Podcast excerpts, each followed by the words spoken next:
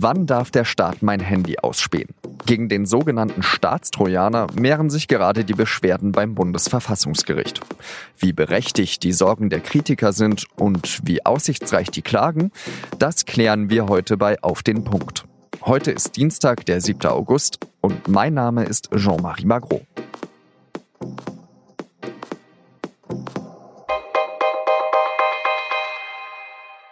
Es hat eigentlich einen ganz harmlosen Namen. Das Gesetz zur effektiveren und praxistauglicheren Ausgestaltung des Strafverfahrens. Das Gesetz wurde vor fast einem Jahr mit den Stimmen der Großen Koalition verabschiedet. Es erlaubt dem Staat, Software auf Smartphones, Tablets und Computer zu spielen, um dadurch Zugriff auf die Kommunikation auf diesen Geräten zu bekommen. So kann der Staat mitlesen, mithören und Daten kopieren, ohne dass es der Betroffene weiß. Bei der Terrorverfolgung ist das schon seit Jahren möglich, mit strengen Auflagen. Und seit einem Jahr geht das auch bei anderen Straftaten. Der Staat möchte so den Strafverfolgern mehr Möglichkeiten im digitalen geben. Denn Verdächtige kommunizieren über dieselben Messenger-Dienste wie wir alle auch. WhatsApp, Telegram, Facebook und die sind so verschlüsselt, dass sich die Ermittler in das Handy hacken müssen. Dafür nutzen sie Sicherheitslücken in der Software. Anstatt eine Sicherheitslücke zu melden, nutzt der Staat sie also aus. Genaue Zahlen, bei wie vielen Personen das bis jetzt passiert ist, gibt es nicht. Mehrere Bürgerrechtsorganisationen haben jetzt angekündigt, Verfassungsbeschwerden einzulegen. Unter den Klägern sind auch bekannte Gesichter wie der ARD-Doping-Experte Hajo Seppelt, der türkische Journalist Can Dündar und die Politiker Konstantin von Notz von den Grünen und Christian Lindner von der FDP. Am Dienstag wurde nun die erste Klage durch den Verein Digital Courage beim Bundesverfassungsgericht in Karlsruhe eingereicht. Und am Telefon spreche ich jetzt mit Wolfgang Janisch, der für die Süddeutsche Zeitung als Korrespondent in Karlsruhe arbeitet und dort über Gerichtsthemen schreibt. Herr Janisch, was stört die Kritiker denn eigentlich am meisten an diesem Gesetz? Es geht eigentlich um eine ganze Reihe von Problemen, aber im Mittelpunkt steht das Anliegen der Beschwerdeführer, nochmal deutlich zu machen, wie privat der Computer, wie persönlich äh, das Handy ist. Also die Aufzeichnungen, die Kommunikation, die über das Handy läuft, äh, die gespeicherten Bilder, das ist sozusagen wie ein Spiegel des Denkens oder ein Spiegel der Seele, den man da herauslesen kann. Und das ist zwar in früheren Entscheidungen des Gerichts auch schon deutlich gemacht worden, dass die Computerfestplatte oder das mobile Gerät der Speicher sehr persönliche Aufzeichnungen sein kann. Aber in diesem neuen Verfahren wollen die Kläger nochmal deutlich machen, dass sich das auch in den letzten Jahren noch sehr viel mehr in diese Richtung entwickelt hat.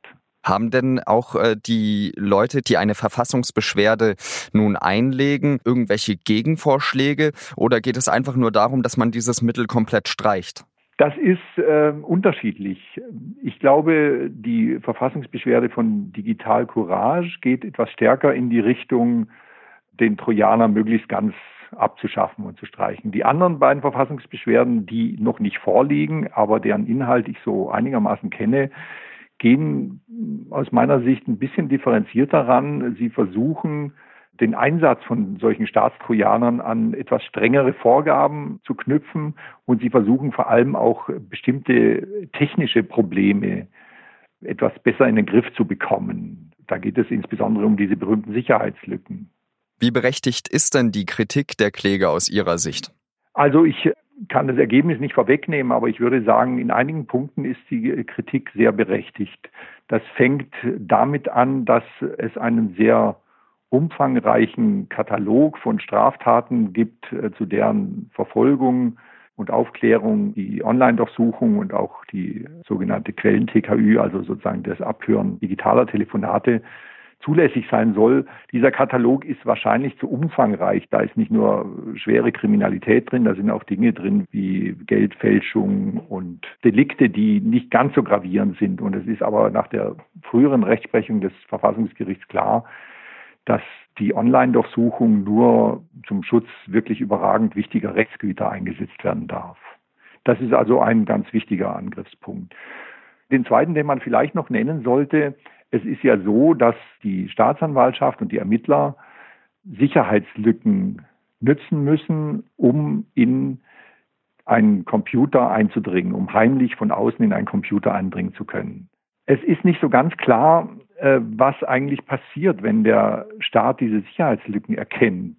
Dem Staat kommt es ja sozusagen, oder der Staatsanwaltschaft, den Ermittlern kommt es ja entgegen, wenn diese Lücke möglichst lang offen bleibt. Aus Sicht des Computernutzers äh, besteht aber natürlich ein hohes Interesse, diese Lücken zu schließen. Und eine Verfassungsbeschwerde versucht, dieses Problem zu thematisieren und die Ermittler sozusagen auch dahin verpflichten zu lassen, dass solche Lücken äh, geschlossen werden müssen oder dass zumindest der Hersteller darauf aufmerksam gemacht wird. Der Staatstrojaner wird ja nun schon seit längerer Zeit von vielen Seiten scharf angegriffen. Warum ist der Bundesregierung das Mittel aber so wichtig, dass sie dennoch daran festhält?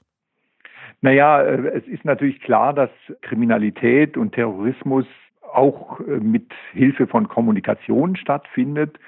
Und so wie es eben früher notwendig war, Telefone abzuhören, äh, sieht es die Bundesregierung äh, und der Gesetzgeber nach wie vor für notwendig an, auch Kommunikation zu überwachen und einzusehen, die mit digitalen Mitteln stattfindet. Wann können wir denn mit einer Entscheidung rechnen? Das ist ganz schwer zu sagen. Das ist noch nicht mal klar, zu welchem Senat äh, dieses Verfahren kommen wird. Das wird in diesem Jahr ganz sicher nichts mehr werden. Ob, ob das im nächsten Jahr in Angriff genommen wird, steht in den Sternen. Also das, äh, das kann schon noch äh, einen längeren Zeitraum dauern. Vielen Dank, Wolfgang Janisch. Und nun drei weitere Nachrichten, die an diesem Dienstag wichtig sind. Nach elf Prozesstagen ist im Missbrauchsfall von Staufen das Urteil gefallen. Die Richter sehen es als erwiesen an, dass das Paar Christian L. und Berin T. mehr als zwei Jahre lang den heute zehnjährigen Sohn von Berin T. im Darknet für Vergewaltigungen angeboten hatte. Beide Angeklagte hatten die Taten zugegeben. Christian L. muss für zwölf Jahre ins Gefängnis. Zusätzlich hat das Gericht Sicherungsverwahrung angeordnet. Die Mutter Berin T. erhält eine Haftstrafe von zwölfeinhalb Jahren. Beide müssen außerdem insgesamt 42.500 Euro Schmerzensgeld an den Jungen sowie an ein weiteres Missbrauchsopfer zahlen. Nach einer vorübergehenden Schließung sind Teile des Frankfurter Flughafens wieder freigegeben worden. Wegen eines Sicherheitsproblems musste ein Teil von Terminal 1 am Dienstag teilweise geräumt werden. Trotz eines positiven Sprengstofftests sei eine vierköpfige französische Familie in den Sicherheitsbereich entlassen worden. Die Familie sei später gefunden und befragt worden und habe weiterreisen dürfen. Von der Räumung war fast ausschließlich die Lufthansa betroffen. Laut einem Sprecher der Bundespolizei sind bislang mehr als 50 Flüge betroffen, die sich entweder deutlich verspäteten oder gestrichen wurden. Die Bundesregierung will in Zukunft noch genauer auf Investitionen aus dem Ausland schauen, zumindest wenn es um kritische Infrastruktur geht. Es soll bereits bei einer geplanten Beteiligung von nur 15 Prozent an einem deutschen Unternehmen eine Investitionsprüfung möglich sein. Bisher gab es so eine Prüfung erst ab einem 25 Prozent Anteil, wenn das Unternehmen verteidigungsrelevant oder im Bereich ziviler sicherheitsrelevanter Technologien tätig ist. So soll eine Gefährdung von Sicherheitsinteressen ausgeschlossen werden. Kritische Bereiche sind unter anderem die IT-Sicherheit, Stromnetze und Trinkwasserversorgung. Das geänderte Gesetz könnte noch in diesem Jahr in Kraft treten. Zuletzt hatte die Bundesregierung ihr Veto gegen zwei Übernahmeversuche aus China eingelegt.